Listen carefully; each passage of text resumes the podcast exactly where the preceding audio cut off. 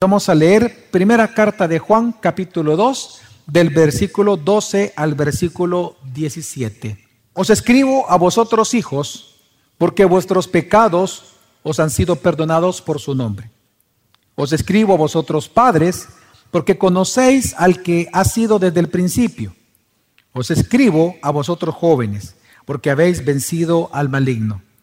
Os he escrito a vosotros niños, porque conocéis al Padre. Os he escrito vosotros, padres, porque conocéis al que ha sido desde el principio. Os he escrito vosotros, jóvenes, porque sois fuertes y la palabra de Dios permanece en vosotros y habéis vencido al maligno. No améis al mundo, ni las cosas que están en el mundo. Si alguno ama al mundo, el amor del Padre no está en él. Porque todo lo que hay en el mundo, la pasión de la carne, la pasión de los ojos y la arrogancia de la vida, no proviene del Padre, sino del mundo. Y el mundo pasa y también sus deseos. Pero el que hace la voluntad de Dios permanece para siempre. Bárbara Hutton, ella fue una de las mujeres más ricas en todo el mundo durante el siglo XX.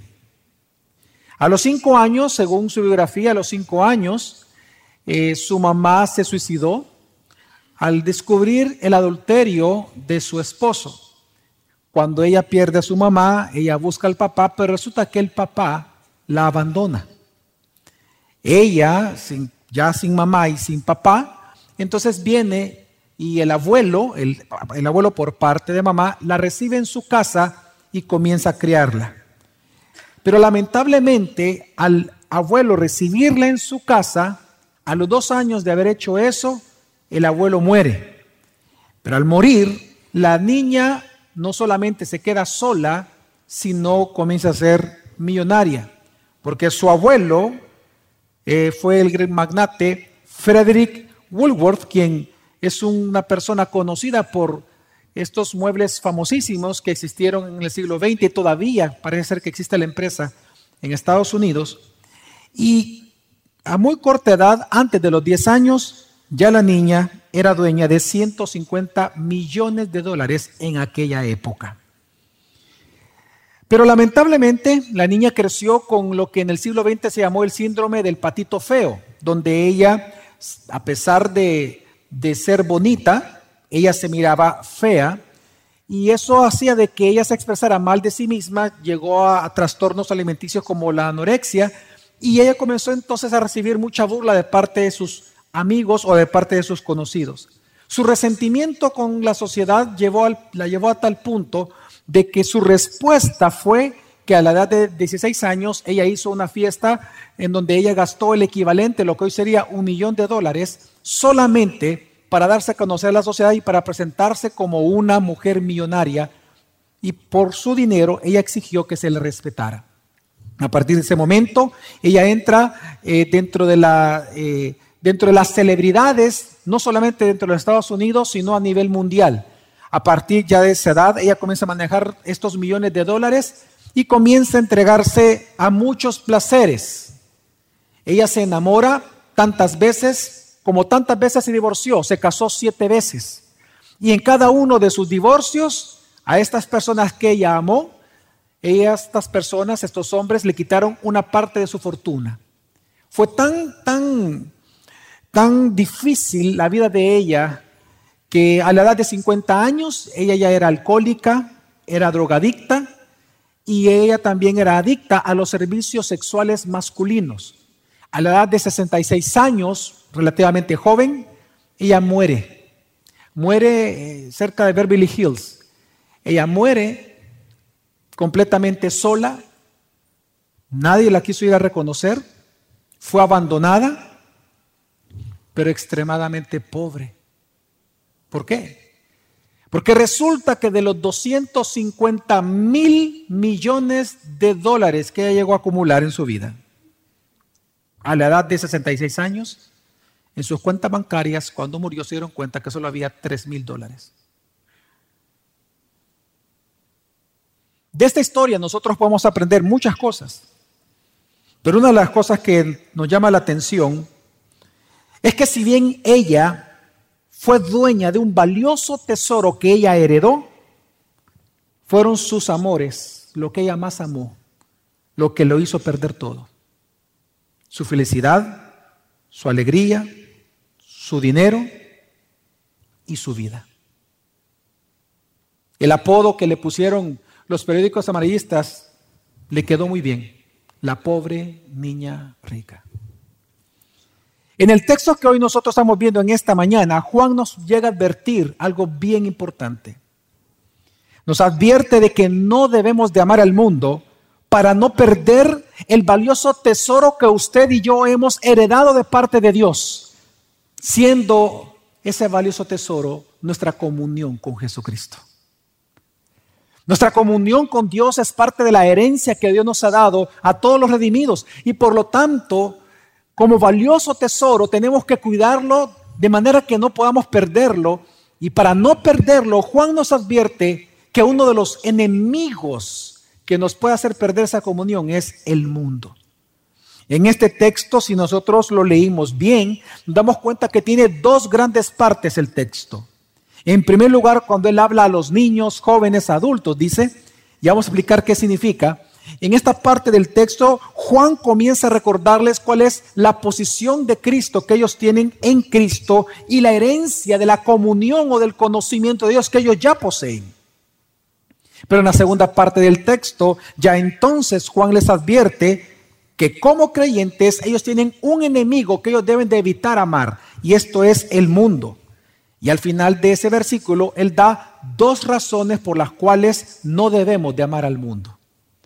Así que hermanos, en este texto nosotros podemos ver de que Dios nos enseña que porque nosotros hemos heredado el valioso tesoro de una comunión con Cristo, no debemos de amar al mundo para no perder dicho tesoro. No vaya a ser que nuestros amores nos hagan perderlo todo.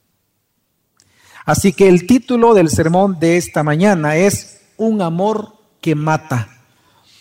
Y vamos a desarrollar tres puntos en esta mañana. El primer punto del versículo 12 al versículo 14 vamos a ver nuestra posición en Cristo y nuestra comunión en Cristo que nosotros hoy gozamos. Del versículo en el versículo 15 vamos a ver nuestro deber de no amar al mundo. Y del versículo 16 al 17 vamos a observar las razones por las cuales usted y yo no debemos de amar al mundo. Así que vámonos a la primera parte, nuestra posición y comunión en Cristo que hoy gozamos. Si nosotros leímos bien, hermanos, nosotros observamos de que Juan, para llegar al punto de decirnos no amar al mundo, porque ese es el verbo que aparece en, en todo ese texto, es decir, ese es el mandato, el único mandato que aparece en todo el texto que leímos. Juan quiere llegar a ese punto. Pero para introducir ese punto, es decir, el mandato de no amar al mundo, Juan introduce, Juan lo que enseña es que la razón por la cual él está escribiendo estos temas esenciales a la vida del cristiano no es para que ellos, los cristianos, ganen la vida cristiana o ganen una comunión con Cristo, sino que porque ya son cristianos y ya tienen una comunión con Cristo, él escribe temas esenciales en su carta para que no pierdan nada de esto. Es decir, en este texto, cuando él comienza a decirle, os escribo a vosotros niños, os escribo a vosotros padres, os escribo a vosotros jóvenes, Juan de alguna manera está presentando quiénes son sus lectores. Ya vamos a explicar quiénes son. Pero Juan está presentando quiénes son sus lectores, pero no solamente eso. No solamente los está presentando, sino que él mismo está dando una de las razones por las cuales él está escribiendo la primera carta de Juan. Él les está diciendo que la razón por la cual Él está escribiendo temas esenciales como no améis al mundo, no es para que ellos ganen más, no es porque ellos tienen que ganar a Cristo o ganar una vida cristiana, no, es porque ya la tienen. Por lo tanto, le está enseñando cómo no perder su comunión con Cristo. Si usted recordará, si usted, de hecho, si usted me acompaña, no está en pantalla, ahí en su Biblia, si usted me acompaña en primera carta de Juan, lea el versículo 1. En el versículo capítulo 1.1, usted se da cuenta que Juan comienza diciendo que él va a enseñar las cosas esenciales respecto al verbo de la vida. En la primera carta de Juan usted no va a encontrar verdades em, profundas en el sentido del desarrollo del tema, sino que lo que Juan hace en toda su carta es presentar temas esenciales, básicos. Y es lo que dice en el versículo 1, yo solamente les voy a hablar y les voy a escribir lo referente al verbo de la vida, decir lo esencial del Evangelio. Ahora, la razón él la da en el versículo 3. Entonces lo predicamos. En el 3, él dice que la razón por la cual él va a escribir esta carta es para que ellos mantengan su comunión con el Padre y comunión entre ellos. Por eso, luego él, en el versículo 5, él presenta el primer gran tema como una gran sombría sobre el cual él va a comenzar a escribir. Es el tema de que Dios es luz y en él no hay, hermanos, tinieblas. Entonces, bajo este tema, imagínese como una gran sombría, él va a empezar a presentar temas o subtemas dependientes de esta gran verdad de que Dios es luz y en él no hay tinieblas. Al texto de hoy, él nos va a hablar, él nos ha hablado ya de tres temas esenciales. El primero usted lo encuentra en el versículo 6. En el versículo 1.6, capítulo 1, versículo 6, él comienza a hablar de que nosotros los cristianos no tenemos que andar en tinieblas, sino que tenemos que andar en la luz, confesar nuestros pecados. El segundo gran tema, él lo introduce en el capítulo 2, versículo 4, versículo 3 o 4, en donde él comienza a hablar, el segundo es amar a Dios y amar a nuestro prójimo como la obediencia al gran mandamiento. Es decir, el mandamiento es obedecer el mandamiento. ¿Cuál? Amar a tu prójimo. El amor. Pero ahora introduce un tercer tema esencial. El tercer tema es no améis al mundo. Ahora, si nosotros lo vemos, hermanos, son temas bien básicos que él está escribiendo. Vea, observe. El primer tema es, hijitos, no andéis en tinieblas Anda en la luz. Confiesa tus pecados todos los días delante del Señor. Básico. Segundo gran tema. Ama a tu hermano el que está a la par. Ya. Eso es todo. Tercer tema. No amáis al mundo. Ahora, la pregunta es, ¿por qué Él está presentando temas tan simples, tan esenciales, tan básicos a la vida cristiana? Porque lo que Él quiere es que si tú eres fiel en lo esencial, vas a ser fiel en todo lo demás. La razón por la cual Él les está escribiendo, y Él lo dice aquí, es para que ellos comprendan la superioridad, la superioridad de Cristo y de la comunión que tienen en Cristo versus la comunión que pueden tener con el mundo. Y que ellos consideren que si ellos tienen comunión con el mundo, van a perder su comunión con Dios. Lo que Juan está haciendo, y él está en este texto de esta mañana, estamos observando, es que la advertencia de Juan es que no pierdan ni a Cristo ni a la comunión con Él. Que no se autoengañen. Por eso es que Él toma temas esenciales. Y quiero, para darme a explicar por qué lo hace, quiero ocupar dos ejemplos. Uno es personal. La semana pasada eh, estuve, tuve el privilegio de casar a uno de los diáconos de nuestra iglesia, Juan José Ayala, quien se casó con nuestra hermana eh, eh, Fernanda Umaña. Y en la boda, yo, una boda, es un diácono de una iglesia, en la boda lo que hice fue predicar del versículo más básico en toda la escritura con respecto al matrimonio. El versículo más fundamental. No hay otro más fundamental que ese para el matrimonio es el que Jesús ocupó cuando él habló del matrimonio. Jesús casi no habló del matrimonio, habló muy poco, pero todo lo que él habló, lo que está escrito, por lo menos lo que está escrito, todo se basa en el versículo de Génesis.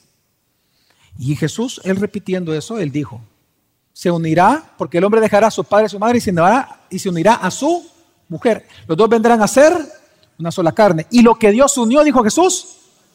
Ok, eso es lo más básico, lo más básico y fundamental para un matrimonio. Ahí está el secreto para el buen matrimonio.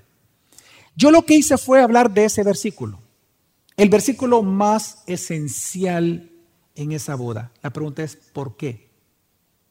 ¿Por qué yo no vine y ocupé y hablé de, de las cosas profundas del matrimonio?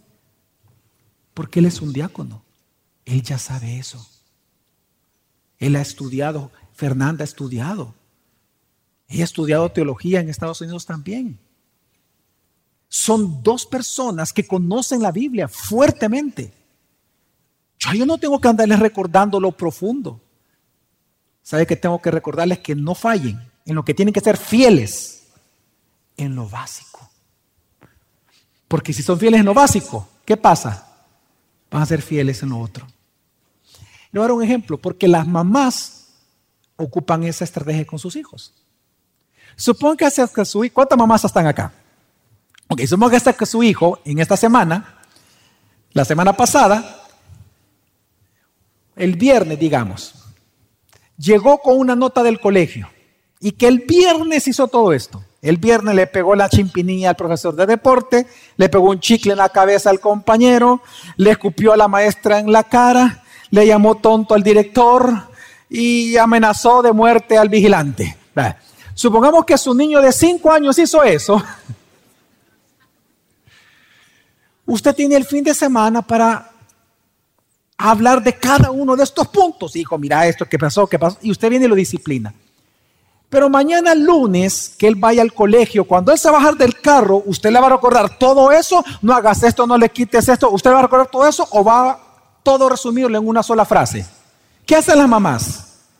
Lo resumen todo en una sola frase. ¿Y qué es lo que la mamá le va a decir? Pórtate bien. Lo básico.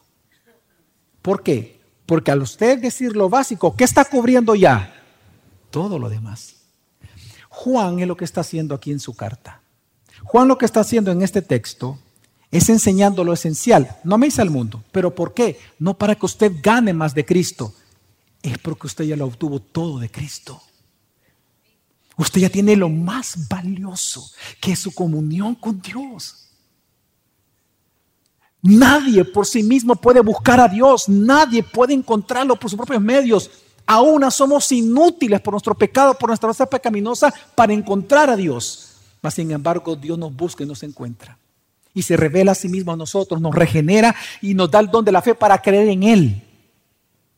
Eso valioso, ese tesoro valioso que es Cristo y nuestra comunión con Él, lo que está diciendo Juan es, no la pierdas. No lo vayas a hacer. Entonces, en este contexto, es que él entonces ahora va a decir, por eso es que él va a hablar ahora a la iglesia. Y él va a enseñar a, las, a, esta, a la iglesia que ellos vean y comparen la superioridad de lo que ya tienen en Cristo por sobre lo que el mundo les ofrece a ellos. Y lo vamos a leer, dice una vez más, versículo 12 al 14. Os escribo a vosotros hijos porque vuestros pecados os han sido perdonados por su nombre. Os escribo a vosotros padres porque conocéis al que ha sido desde el principio. Os escribo a vosotros jóvenes porque habéis vencido al maligno. Aquí ahora Juan repite otra vez, solo que en tiempo pasado, el, verbo, pero luego eh, la enseñanza es la misma. Dice, os he escrito a vosotros niños, que son los mismos hijos del versículo anterior, porque conocéis al Padre. Os he escrito a vosotros padres, y dice lo mismo, porque conocéis al que ha sido del principio. Os he escrito a vosotros jóvenes, porque sois fuertes y la palabra de Dios permanece en vosotros y habéis vencido al maligno. En este texto nosotros vemos que Juan les escribe a toda la iglesia, a tres grupos de personas. Pero ojo, no vaya a pensar que Juan está hablando de edades, porque ya en la carta nosotros vemos que él no está hablando a grupos por edades. Él le llama niños a los recién convertidos. Y Él le llama padres a los maduros espirituales en una iglesia. Eso lo sabemos por sus otras cartas también. Entonces, ¿a quién realmente Él se está refiriendo? Él hace una clasificación en base a la madurez o crecimiento espiritual de la iglesia. Entonces Él dice lo siguiente, vamos a ordenar. A los hijos o a los niños son los recién convertidos. Y Él les dice, yo les escribo esta carta, todo esto, a ustedes los recién convertidos, porque sus pecados han sido perdonados y por eso conocen a quién, al Padre. En otras palabras, Él los comienza a afirmar a ellos, les da seguridad, no solo de salvación, les da seguridad en su posición en Cristo. Y Él les dice, porque ustedes ya conocen al Padre, porque ya tienen comunión con el Padre. Es por eso que les estoy escribiendo lo que no deben de hacer y lo que sí deben de hacer, porque ya son hijos. Luego entonces viene y le habla a los padres. Los padres son los maduros en la fe en una iglesia.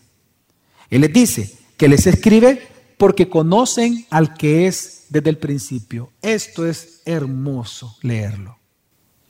Porque Juan les está escribiendo, dice, yo les escribo a ustedes porque su carácter y su fe están anclados en la vida, obra y en las palabras de Jesucristo. Por lo tanto, ustedes, los ancianos espirituales de una iglesia, los maduros de la fe, no importa la edad, los maduros de la fe de una iglesia local, siguen adelante. No pierdan eso. ¿Por qué? Porque ustedes son el ancla que da sabiduría y estabilidad a la iglesia. Y entonces luego viene a los jóvenes, que son los jóvenes espirituales. Les dice, les escribe porque ellos han vencido al maligno. Y les dice, les escribo porque ustedes son fuertes, han vencido al maligno, pero porque la palabra de Dios permanece en vosotros. Es decir, Él les escribe porque el celo por el Evangelio de los jóvenes espirituales y su deseo de luchar por la verdad que es propio de los jóvenes espirituales, no lo deben de perder porque es importante para una iglesia local. Es que recuerdo lo que ellos estaban viviendo. Por un lado estaban los ebionitas que les estaban diciendo a ellos que ellos no eran creyentes porque no estaban cumpliendo la ley de Moisés. Y por otro lado estaban los pronósticos que le estaban diciendo de que ellos no conocían a Dios, no, eran salvos porque ellos no habían sido iluminados todavía con experiencia mística de conocer a Dios. Entonces Juan les dice, no, no, no escuchen estos mentirosos. Juan le dice, es más, usted busca en su Biblia, después del versículo que estamos leyendo, el 14, ahí por el 16, por el 17, perdón, usted va a encontrar que ya literalmente Juan les dice, miren, yo no les escribo a ustedes porque son ignorantes de la verdad. Yo les escribo todo esto, dice, porque ustedes ya conocen la verdad. Es decir, Juan les está afirmando su posición en Cristo. Les está afirmando la herencia que ya tienen de comunión con Dios. ¿Para qué? Para que no la pierdan. Para que comparen lo que ya tienen en Cristo versus lo que el mundo todo el tiempo te está ofreciendo, que tú creas y que seas convencido, para que lo puedas rechazar. Al ver la superioridad de Cristo, lo eterno de lo temporal que hay en el mundo. Entonces, lo que nosotros vemos acá es que la comunión es lo que más está valorando Juan. Juan les escribe porque ya son hijos, porque ya tienen comunión con Él. Ellos ya gozan, lo leímos, de sabiduría. Ellos ya gozan de fuerza. Ellos gozan de celo. Ahora su deber es cuidar, no perder todo eso. Y es que en este texto Dios nos enseña, hermanos, que la vida cristiana no es una conquista. La vida cristiana no es algo que tú y yo debemos de conquistar. Iglesia, gracia sobre gracia, escucha.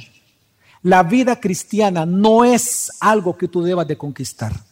La vida cristiana es algo que ya se te otorgó por gracia y herencia. Por lo tanto, debes de gozarla, vivirla, pero también cuidarla, cultivarla y vigilarla. Pero no se gana, se cuida y se disfruta. Entonces la pregunta es, si en Cristo hemos recibido paz, gozo, celo, sabiduría, riqueza, fuerza, temor de Dios, es decir, seguridad en Él, ¿cómo no perder esa comunión con Dios? Y viene el mandamiento, no améis al mundo ni las cosas que hay en el mundo. Y eso es lo que nos lleva al segundo punto. Ya entonces presenta él nuestro deber de no amar al mundo. Dice primero Juan 2.15, no améis al mundo ni las cosas que están en el mundo. Si alguno ama al mundo, el amor del Padre no está en él. Hermanos, ¿qué es amar al mundo? Porque Juan dice, no améis al mundo. ¿Qué es amar al mundo? Pues amar al mundo es mantenerse satisfaciendo el apetito que tenemos por los placeres de las tinieblas. ¿Qué es amar a alguien? Amar a alguien es el tener el deseo o buscar satisfacer nuestro deseo del placer que nos otorga la persona o el objeto de nuestro amor. Entonces Juan está diciendo, amar al mundo, lo que nos enseña Juan en su carta, es satisfacer el apetito por todos los placeres que las tinieblas te ofrecen. Es hacer del mundo y sus placeres nuestro objeto de deseo diario. Eso es amar al mundo. Ahora, hay que aclarar también lo que es la palabra mundo. La palabra mundo no se refiere a la persona X en particular. Tampoco se refiere a este púlpito, a este vaso, no. El mundo, eh, Juan se refiere a aquel mundo de pecado que está organizado entre, entre sí mismo, que es contrario a la voluntad de Dios y al Cristo. En otras palabras, mundo no se refiere a personas en específico, sino al mundo no redimido que está bajo el maligno, está bajo condenación y que está en oscuridad. El mundo es ese sistema. Sí, obviamente incluye la humanidad caída. Pero no estamos hablando de que cuando te dice escritura, es que lo digo por esto, hermano. No voy a pensar que cuando Juan dice, no améis al mundo, es que tú debes de odiar a los inconversos. No, no, no, no te equivoques, no está diciendo eso Juan. Dios jamás te va a llevar a... Es más, Dios dice que tenemos que amar al prójimo. No está diciendo al creyente, no, al prójimo. Así que no vean, por eso estoy explicando lo que es el mundo, hermano. Porque hay personas que pueden tomar este texto y pensar entonces, de hecho en El Salvador sucede, de que como, bueno, como él dice que no tenemos que amar al mundo, así que yo solamente voy a comprar comida a aquellos que son cristianos. O solo voy a ir a tal tienda a comprar ropa solo aquel que es cristiano y la ha confeccionado. No, no está hablando eso Juan. Dios lo que te está diciendo es que no ames no busques satisfacer tu apetito por los placeres que ofrece este mundo. No lo satisfagas. No lo hagas. Porque si lo haces, dice Juan, vas a descubrir algo. Que no solamente perdiste la supuesta comunión con Dios, sino que es evidencia que nunca la tuviste. Por eso dice, si a alguno ama al mundo, va a descubrir una verdad. ¿Cuál es la verdad que él va a descubrir? Dice el versículo 15. Que el amor del Padre no está en él. Mire, Juan dice esto tan serio a los cristianos, porque él está escribiendo a creyentes verdaderos y auténticos, porque él está haciendo una seria advertencia contra el pecado de mundanalidad y contra el pecado de la impiedad. Porque obviamente tú puedes ser cristiano verdadero, pero eso no te exime de caer en el pecado de mundanalidad o de que tú tengas comportamiento impío aunque tú eres cristiano. Entonces él está advirtiendo de lo peligroso de este pecado, que hace que tú pierdas tu comunión con Dios, el tesoro más valioso. Cuídate que tus amores no te roben el mejor tesoro que tú tienes. Entonces, Juan, para demostrar esto, él ahora te va a dar dos razones por las cuales tú y yo no podemos amar al mundo. Las dos razones las presenta.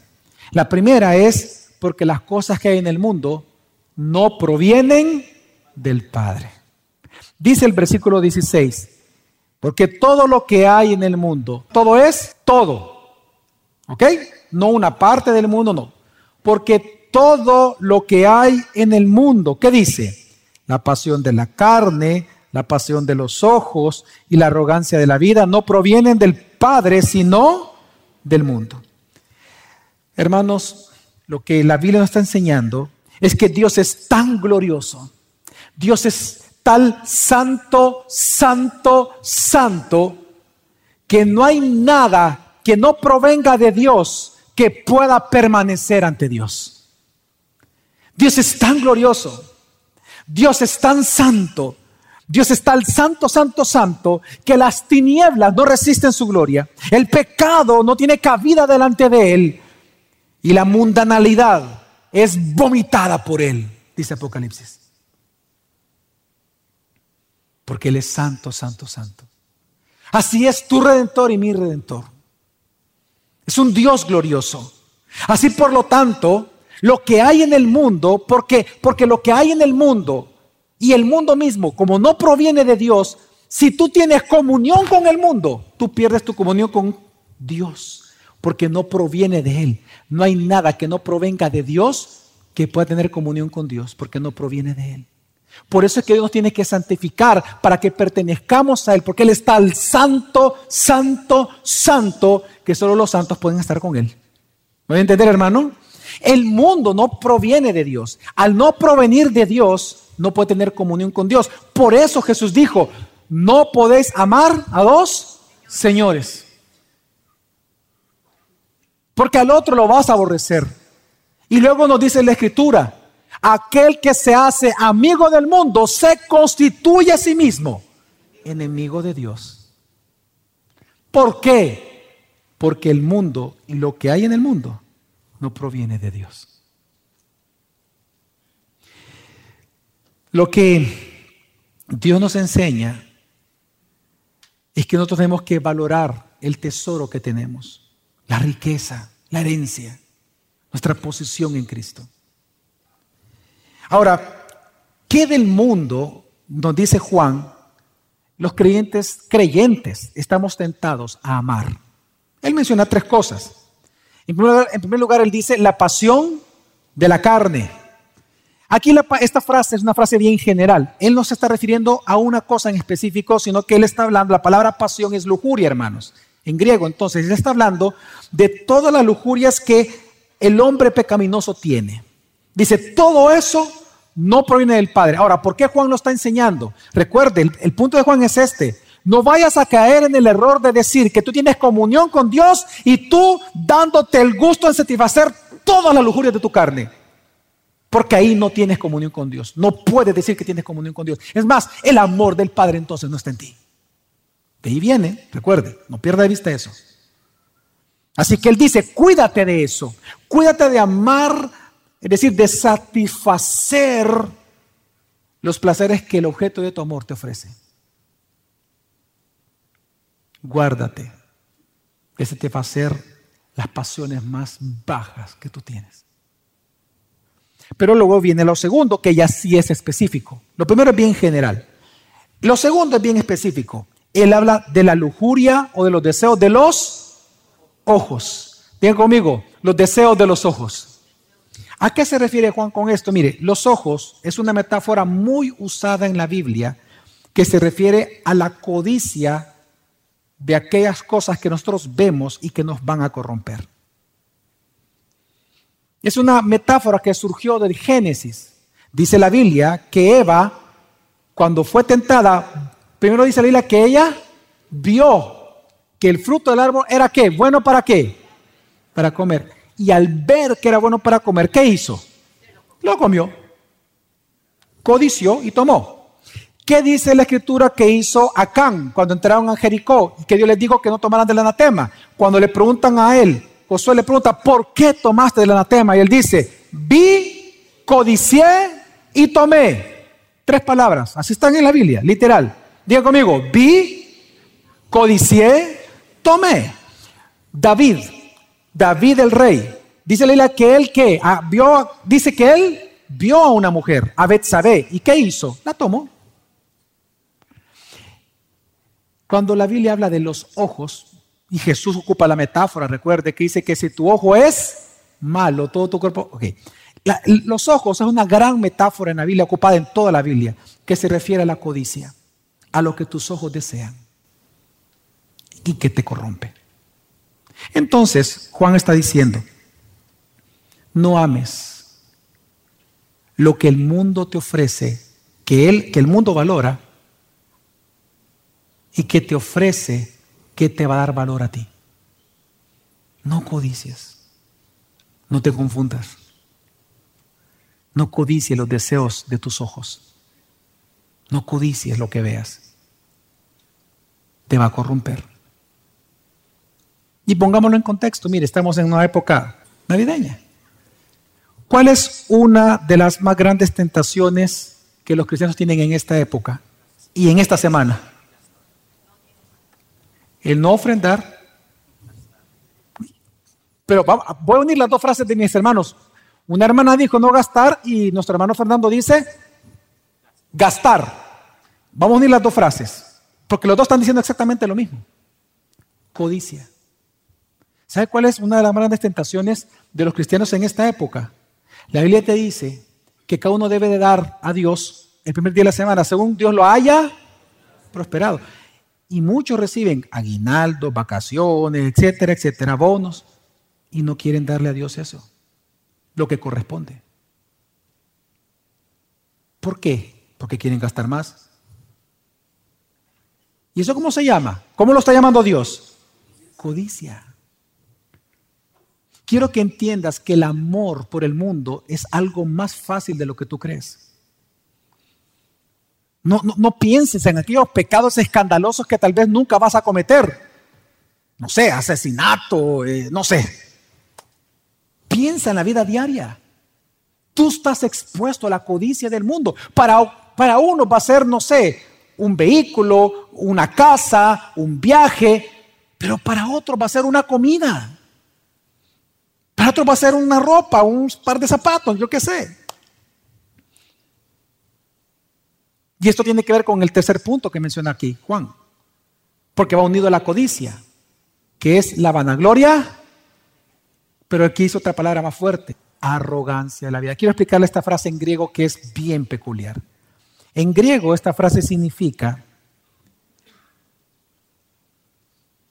la jactancia que viene por las cosas o el estilo de vida que tú posees. Lo que uno tiene. ¿Sabe qué está diciendo eh, eh, eh, en sí la frase en griego?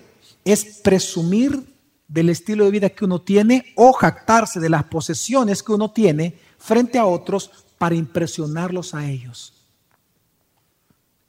Y esto es bien elaborado. O sea, la frase que ocupó aquí Juan es bien, bien elaborada. O sea, él está, está haciendo algo bien específico él. Lo que él está diciendo es que si tú ocupas, si tú te jactas o tú buscas impresionar a los demás con tu estilo de vida, él te dice, mira, eso no proviene del Padre, entiéndelo, eso proviene del mundo. No lo hagas. Le voy a dar un ejemplo para, para ir entendiendo el punto mucho mejor. Usted nunca ha conocido, usted nunca ha tenido amigos que, supongamos que usted está en reunión, no sé, está en reunión en su oficina. Y en estos días usted le dice a una persona, mira, yo hace poco, bueno, con mi familia, este fin de semana fui a comer unos panes de gallina estilo migueleño. Mira, un pan así, con el gran huevo encima. Mira, y el gran pavo, la gallina, la salsa, el curtido. Mira, wow, eso estaba para chuparse los dedos. Y de repente, usted contando bien alegre lo que vio con su familia, aparece alguien y dice, ah, pero yo conozco un lugar que es mucho mejor. Mira, pero más rico que no, hombre, has probado lo que yo he probado. Mm. No tiene amigos así usted. Nunca ha conocido personas así, que siempre tienen que salir con algo que supuestamente o tiene mejor o ha hecho mejor. Ok, eso es jactarse del estilo de vida. Se lo digo porque eso no tiene que ver con la cantidad de dinero que tú tengas. Pasa, hermano, pasa, pase aquí. Hey, mira, te voy a enseñar el arbolito que compré. Y así el arbolito, ¿verdad? Porque es lo que a usted le cansaba, ¿verdad? Así. El arbolito, pero usted jactándose. Mira los zapatos nuevos que tengo, mira qué chido, ¿verdad? Entonces, para usted impresionar a los demás, usted no solamente va a codiciar y va a retener para gastar más, sino que lo hace para impresionar. Yo de joven cometí unas tonterías, hermano, con la tarjeta de crédito. No, yo las topé, claro, antes de casarme las topé. ¿Para qué? Para impresionar. Bueno, yo cometí la estupidez y la tontería de que como en el círculo en el cual yo estudié era un círculo bien peculiar, para yo sentirme parte y que no me rechazaran, yo lo que hice fue que cuando ya comencé a trabajar, no lo hice una vez, lo hice varias veces. Los viernes compraba el boleto aéreo, me iba a Miami a comer y regresaba el lunes en la mañana. Entonces yo a mi jefe, que, éramos amigos, mira, este, ¿puedo llegar después del mediodía? Sí, el, lunes. ¿Y por qué no? tengo unas cosas que hacer. Y me iba. Y gastaba un montón de pistos por un fin de semana. ¿Para qué? Si hubiera, si en aquel, en aquel tiempo hubiera existido Facebook, créame que yo lo hubiera publicado. Pero ¿sabe por lo que yo hacía? Que cuando reunía con nuestros amigos, como yo escuchaba a ellos de eso, yo ya podía qué? Hablarlo. No, si yo también fui. Ay, ah, de verdad, ¿y dónde fuiste? No, ay, estuve en tal, en tal calle. Mira, anda a probar ese restaurante, buenísimo. Impresionar. Esa es la vanagloria de la vida. Entonces Dios te dice, mira, si tú amas eso, tú ya perdiste comunión conmigo entonces. Porque no te das cuenta que eso no proviene de mí. Y ojo, está hablando de comunión. Está hablando seriamente de comunión. Está hablando de lo que tú amas y anhelas y deseas. Porque lo que está enseñando Dios aquí, hermanos, Él quiere que Él quiere evitarte a ti y a mí de algo. De que vivamos autoengañados como los prenósticos y como los judíos, los evionitas, que ambos negaban la encarnación de Cristo en aquel momento, que los judíos decían que ellos eran hijos de Dios por herencia étnica, porque ellos eran descendientes de Abraham. Y por otro lado, los gnósticos decían que ellos, por haber alcanzado la iluminación, ¿qué es la iluminación? Es una experiencia mística que les aseguraba a ellos conocer a Dios. No era por fe, era por, o sea, es un misticismo, exactamente, era místico. Entonces, ellos decían que si tú no tenías esa experiencia mística, tú no eras creyente, aunque creías en Jesús. Entonces, el dualismo que Dios quiere que tú evites vivir es este. Ellos decían que tenían comunión con Dios, pero en su moralidad, en su vida moral, en su vida, en su ética, ellos eran mundanos. Eran mundanos. Hipócrita le llamó Jesús. Entonces, lo que está haciendo aquí con este texto Juan es, es diciéndote, hijo, no lo hagas, jóvenes, no, los jóvenes espirituales, los niños espirituales y los maduros espirituales, no améis al mundo. No pierdan la herencia que Dios les ha dado. Mira que le costó la sangre en la cruz del Calvario. Tienes comunión con el Dios grande y verdadero. ¿Acaso hay algo más grande que eso? ¿Acaso vas a despreciar la comunión con tu Creador y Redentor por un plato de lentejas? ¿Por un aplauso de tus amigos? No te equivoques. Todo lo que hay en el mundo no proviene del Padre. Y aquí entonces da la segunda razón por la cual no amar al mundo. Y entonces dice, es insensato que tú ames al mundo, porque el mundo y sus deseos están prontos a desaparecer. Así que es una mala inversión que tú inviertas en el mundo. Y lo dice literalmente el versículo 17, dice, y el mundo pasa y también sus pasiones, pero el que hace la voluntad de Dios permanece para siempre. La palabra permanecer, hermanos, es una palabra que usted va a encontrar en toda la carta de Juan, es una de las que más se repiten de verdad. Y esa palabra permanecer para Juan es comunión. Es comunión con Dios. Entonces, Juan lo que nos está recordando, hermanos, es que nosotros ya estamos en los últimos tiempos. A partir de Pentecostés ya estamos en los últimos tiempos. Por eso es que usted revisa ahorita la Biblia, en el, ahí mismo en el capítulo 2, revise, versículo 8, Juan llega a afirmar que las tinieblas de este mundo ya van pasando. ¿Pero por qué ya van pasando? Porque la luz admirable que Jesucristo ya vino, pero todavía no es pleno, porque estamos esperando su segunda venida, en su segunda venida, ahí las tinieblas desaparecen, son disipadas, todo es enviado al lago de fuego. Y Cristo reina para siempre en cielo nuevo y tierra nueva. Ya no hay sombra, ya no, ya no hay noche, dice, porque Cristo mismo será el sol de la ciudad para siempre. ¿Qué está diciendo entonces la Biblia? ¿Qué está diciendo Juan entonces? Que es insensato y es una mala inversión que tú inviertas en el mundo, en el amor al mundo, cuando el mundo ya está condenado, ya está vencido el príncipe de las tinieblas. Y cuando Cristo venga por segunda vez, todo va a desaparecer y sus deseos. Entonces, ¿por qué estás invirtiendo en eso? Mejor invierte en lo eterno. Amén, hermanos. Entonces, en base a este texto, en base a, este, a esta reflexión que vemos acá de parte de Juan, de parte de Dios para nosotros, se desprenden serias reflexiones para nosotros hoy. Y quiero enfatizar en cuatro rápidamente. El primero, algo que tenemos que aprender, hermanos, es que el mundo realmente es un enemigo real de los cristianos. El mundo es un enemigo real, es peligroso y puede hacerte daño si tú lo amas. ¿Sabe por qué digo esto? Porque hay una tendencia, y siempre lo ha habido en todas las épocas, que el cristiano piensa que el mundo es inofensivo y es inocente. Y ninguna de las dos cosas lo es, el mundo es todo lo contrario. El mundo tenemos que entender que el mundo se está organizado, por cuanto el príncipe de este mundo es Satanás, el mundo está organizado de tal manera que está contra Cristo. El mundo es anticristo todo el tiempo. Es decir, que los valores del mundo, la política, la economía, el sistema educativo y de salud de toda nación en el mundo es contrario a Cristo. Esta semana solo veamos un ejemplo. Esta misma semana leí una noticia en donde la ministra de Educación presenta el nuevo plan educativo para el próximo año y resulta que quiere obligar a todos los colegios a enseñar dentro del tema de salud social la inclusión. En los temas ya específicamente de, eh, lo que promueve el, el lobby LGTBI. Y no solo eso.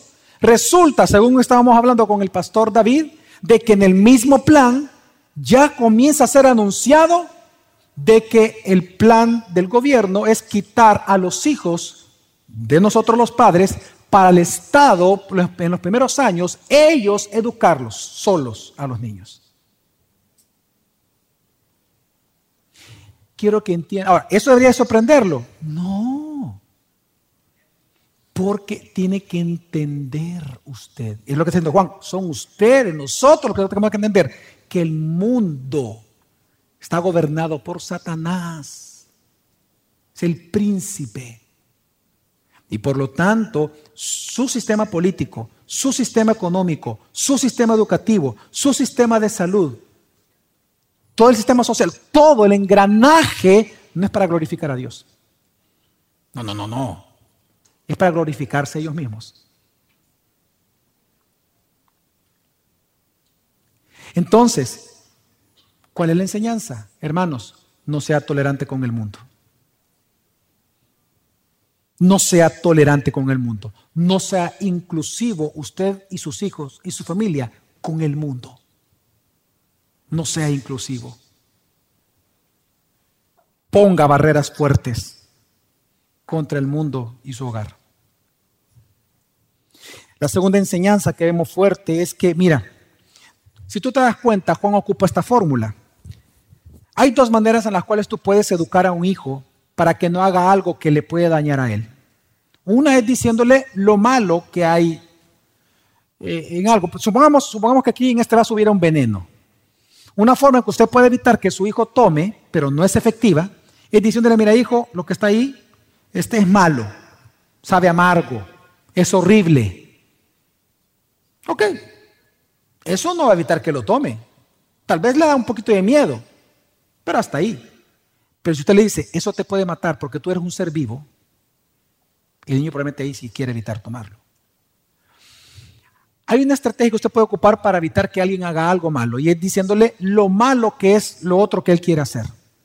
Pero eso no es tan efectivo. E, es válido, pero es más efectivo enseñarle lo que la persona va a perder si hace lo otro. Eso sí. Entonces Juan ocupa estas dos cosas. Juan primero te da una visión bíblica, una visión teocéntrica del mundo.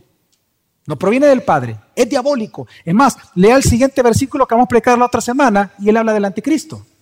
Eso vamos a hablar la otra semana, de los anticristos. ¿Por qué? Porque está hablando del mundo. El mundo está hecho para contra Cristo. Entonces, Juan, lo que estamos viendo acá es que él dice, mira, él nos da una perspectiva, una cosmovisión bíblica, teocéntrica del mundo pero a la vez te está dando una cosmovisión teocéntrica de ti mismo, de tu posición en Cristo y de la herencia tan valiosa que tú tienes. Y te dice, esto es tan valioso, esta es la perla de gran precio, no la vendas amando al mundo, no lo hagas. Mira todo lo que vas a perder por algo que en sí mismo ya está condenado, no lo hagas. ¿Me voy a entender, hermanos? Entonces, esto nos, enseña algo importante. Entre más tú estés seguro de tu posición en Cristo, de tu comunión en Cristo, de tu identidad en Cristo, menos vulnerable serás al mundo y sus tentaciones. A mayor seguridad de salvación que haya en tu vida, menor será tu vulnerabilidad al mundo y sus deseos. Pero entre más tú dudes de lo que tú crees, mayor será tu tentación de abandonar tu fe. Y es lo que tienes que cuidarte. Mire, por eso es que Jesús, cuando le, él mismo le anuncia a, Pedro, Pedro, mira, va a ser samaqueado. Pedro entra en aflicción y Juan, ¿y qué le dice Jesús? Una cosa, una le pidió a mi padre, una, no dos, Pedro, no tres, no diez, no quince, no veinte. Una cosa le he pedido a mi padre por ti, hoy que vas a hacer zarandeado como nunca en tu vida. Por Satanás. Una cosa le pido algo a mi Padre. Que no vayas a dudar de mí y de sus promesas. La frase es que tengas fe, que tu fe no falte. ¿Qué le estaba pidiendo Jesús? Esto que está hablando Juan entre menos dudas tú tengas de lo que tú crees, menos vulnerable serás a abandonar tu fe. Pero entre más dudas tú tengas de lo que tú crees, más fácil será abandonar tu fe y apostatar. ¿Por qué crees que es importante el estudio bíblico? Porque crees que nosotros insistimos en la iglesia que estés en crece, que te disipules, que sirvas al Señor, porque en el servicio hay grupos discipulares. ¿Por qué insistimos tanto en eso? Porque entre menos dudas tú tengas de lo que tú crees, menos vulnerable serás a las mentiras del mundo, sus pasiones y deseos. Entonces, yo quiero que te hagas una pregunta, hermano, hermana que estás acá. ¿Cuánto del mundo hay en tu vida? ¿Cuánto del mundo hay en tu familia? ¿Cuánta codicia de lo que el mundo ofrece hay en tu corazón que nadie ve, pero tú sí? Cuánta arrogancia, cuántas cosas tú haces, o cuántas cosas tú compras, o cuántas cosas tú realizas, porque en el fondo tú quieres impresionar a algunos, o a uno, o a una. ¿Cuánto del mundo hay en ti? Porque hay una gran diferencia en que tú hagas algo para impresionar a uno o a una persona que lo hagas para la gloria de nuestro Señor. Hay una gran diferencia. ¿Cuánto del mundo hay en ti, hermano? ¿Cuánto?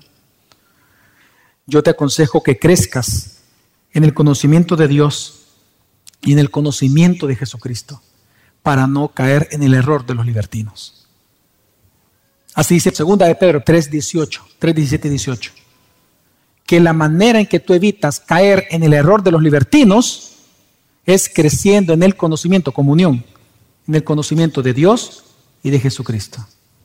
Y por último, algo que vemos también acá que es importante, no sé si lo notaron en el texto, es que cada etapa, hermano, de la vida espiritual es importante en una iglesia. ¿Sí o no son importantes los recién convertidos en una iglesia? Sí. Los que nos dan ánimo para enseñar, ellos son los humildes, los que nos dicen, mire, yo no entiendo esto, me lo puede explicar, y hasta uno lo reta también, ¿verdad? Uno tiene que estudiar y explicar. Los recién convertidos en una iglesia dan una alegría, son amorosos, son, eh, tienen mucha esperanza, dan esperanza a otros, todo lo puedo aquí, etcétera. Hermoso, hermoso. Son importantes los recién convertidos. Los niños espirituales son importantes. ¿Qué niño no alegra un hogar? Igual es en una iglesia. Los niños espirituales alegran la iglesia, la ponen patas arriba, la, pintan, la desarman, y es cierto, y uno tiene que andar corrigiendo todo el tiempo, pero son hermosos.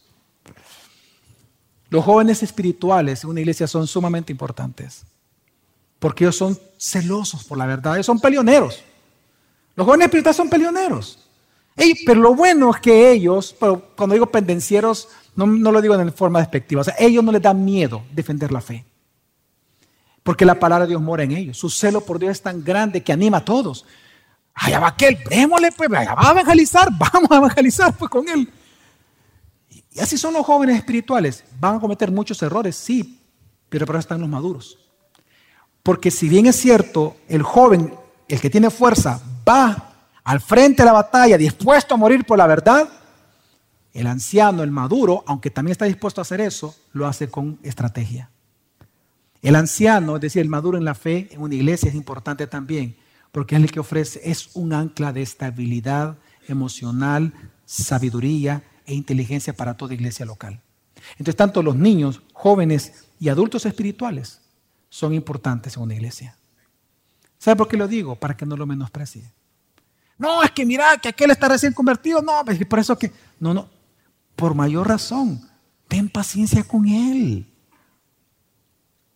Es que mira, aquel fue a hablar, porque ya, ha pasado, y, mencionó el nombre de la iglesia, y fíjate, pastor, de que él estaba hablando entre vez, comenzó a defender y, dijo, yo soy de la iglesia de gracia sobre gracia, y mira, y todo como, ah, pues esa iglesia será así. Y le digo, mira, ¿sabes lo bueno de todo eso? Que él defendió la verdad. ¿Lo hizo mal? Sí, mejor enseñémosle, pero no coartemos su celo por la verdad. Cada etapa de la vida espiritual es importante en una iglesia. Valoremos a los ancianos, valoremos a los jóvenes y valoremos a los niños espirituales. Amén.